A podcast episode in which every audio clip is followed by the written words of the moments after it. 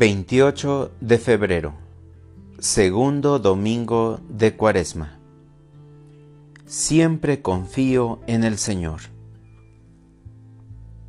Lectura del Santo Evangelio según San Marcos.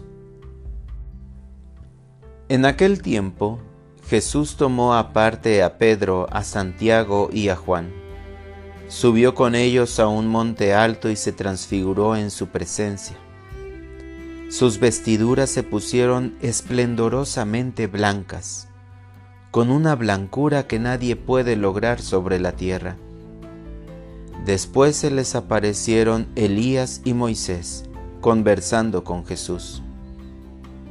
Entonces Pedro le dijo a Jesús, Maestro, qué a gusto estamos aquí.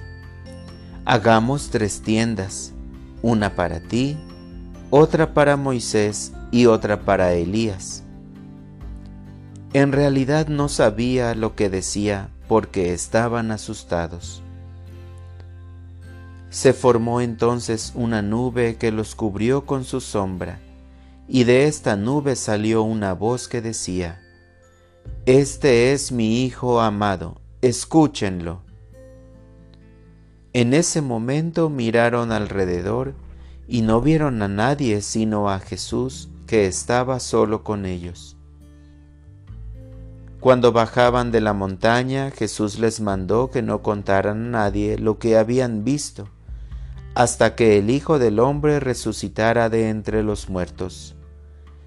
Ellos guardaron esto en secreto, pero discutían entre sí qué querría decir eso de resucitar de entre los muertos. Palabra del Señor. Oración de la mañana. Señor, gracias por ser tu Hijo amado.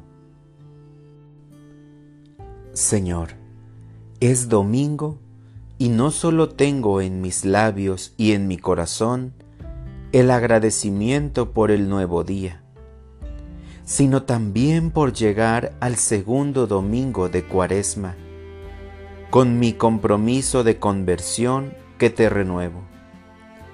Porque es la fe en tu palabra que me sostiene y me mantiene en el camino de la obediencia a tus mandamientos especialmente al mandamiento del amor. Abraham, nuestro Padre en la fe, que menciona una de las lecturas de la misa de hoy, es un ejemplo de fe y obediencia a tu palabra.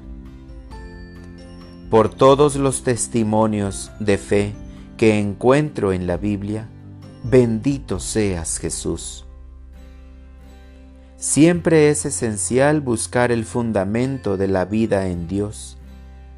Esto es esencial porque lo sabemos como dice la Escritura. Maldito el hombre que confía en el hombre. Humanamente debemos confiar en nuestros hermanos.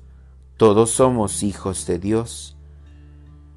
Pero una certeza que nos asegure el don de la gracia, la santidad y la salvación solo la tenemos en ti, Jesús, porque siempre estás de nuestra parte, como nos lo comunica San Pablo en la segunda lectura de la misa de hoy.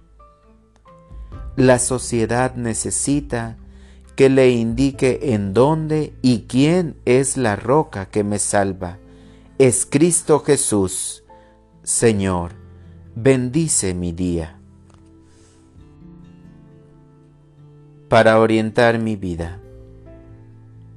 Sal a las calles a decirles a tus hermanos que tú crees en Dios y por esa fe en Dios tu vida tiene un sentido maravilloso.